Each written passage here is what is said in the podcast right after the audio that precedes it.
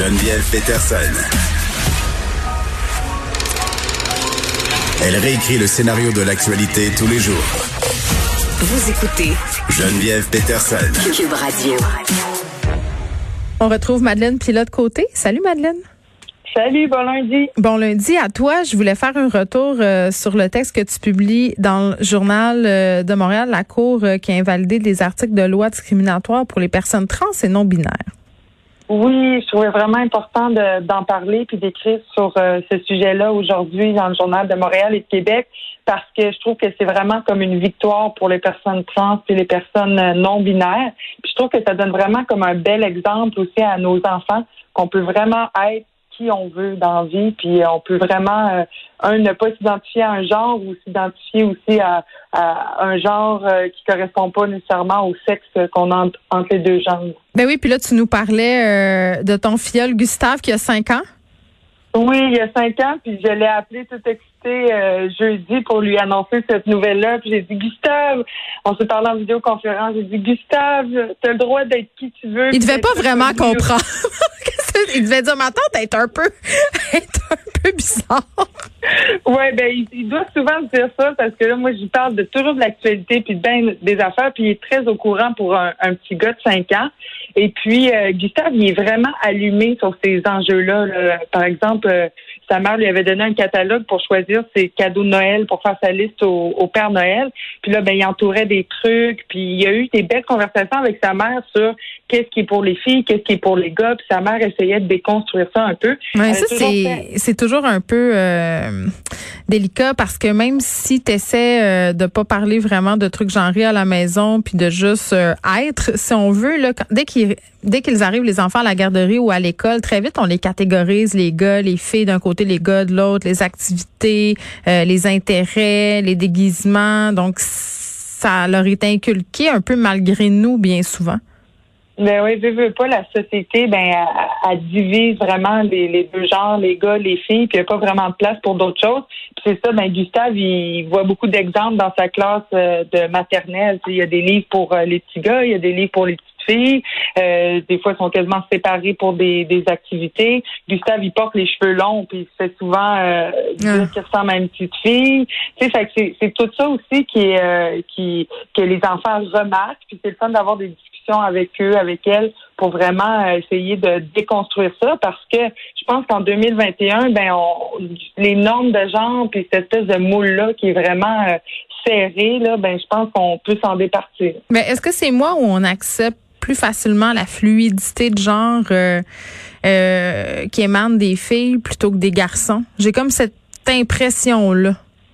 Ben, je pense que c'est une bonne impression. Euh, moi, je, suis une fille, fait que je, peux, je le ressens pas vraiment, mais c'est vrai que c'est des choses que je peux remarquer. Puis on peut le voir aussi avec les, les gars. On leur dit de ne pas parler de leurs émotions, tout ça. C'est plus difficile pour eux d'aller chercher de l'aide psychologique quand ils vont pas bien. Toutes ces affaires-là euh, qui, qui s'apparentent aussi comme euh, aux, aux, préjugés mm. de la masculinité toxique et tout. Ça vient vraiment avec des, des désavantages d'être vraiment dans la binarité. Ben oui, puis je pense que c'est important qu'on explique un peu euh, c'est quoi la binarité puis comment peut-être on peut faire pour s'en libérer, en libérer nos enfants parce que c'est très lourd là, puis ça n'a rien à voir avec être trans ou être pas trans puis avec l'orientation sexuelle, mais c'est des stéréotypes de genre qui ont lieu depuis super longtemps qui nous enferment dans un carcan. Parfois c'est correct, parfois on peut se sentir à l'aise dans certains carcans, mais parfois ces carcans-là peuvent devenir étouffants et euh, les enfants ont de la misère à mettre des mots là-dessus. Donc j'imagine que quand ils ont l'impression qui peuvent euh, évoluer, puis si on veut, euh, comment je pourrais dire ça, circuler d'un spectre à l'autre des intérêts, de l'apparence et tout ça, euh, tout à coup, on vient de se délivrer d'une affaire qui finalement est inutile.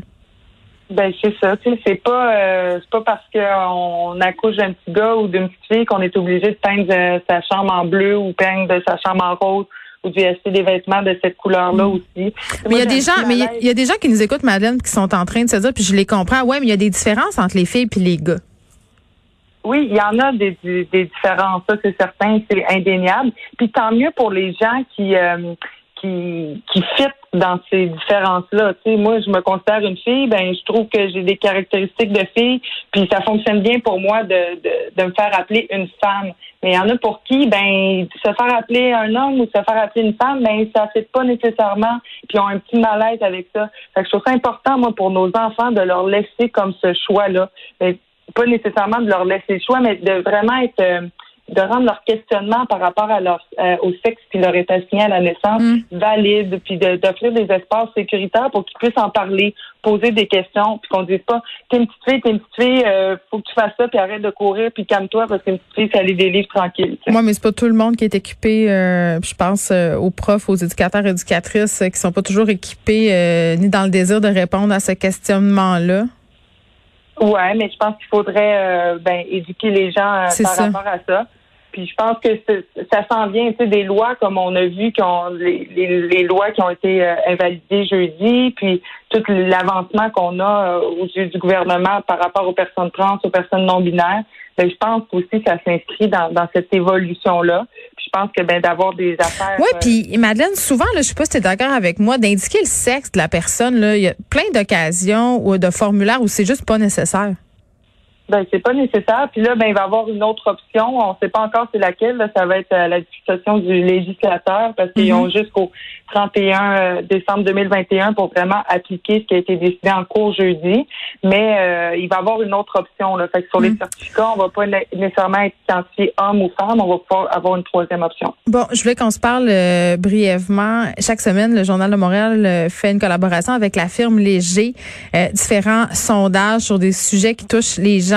Euh, bon, c'est une espèce de baromètre. Et là, cette semaine, on demandait au, au- on demandait au monde, c'est quoi l'activité qu'on aurait le plus hâte de faire lorsque la pandémie euh, de COVID-19 sera terminée. Euh, J'étais surprise quand même du résultat, mais c'est peut-être moi qui avais mal compris la notion de départ. Là, à 40% c'était passer du temps avec ma famille, mais je c'est pas la famille immédiate, c'est pas la bulle, c'est la famille élargie. Oui, c'est ça. C'est celle qu'on n'a pas pu voir à Noël. J'étais là, ben voyons, on a assez passé de temps famille enfermée, là, on peut avoir un break? Mais je comprends que c'est la famille élargie.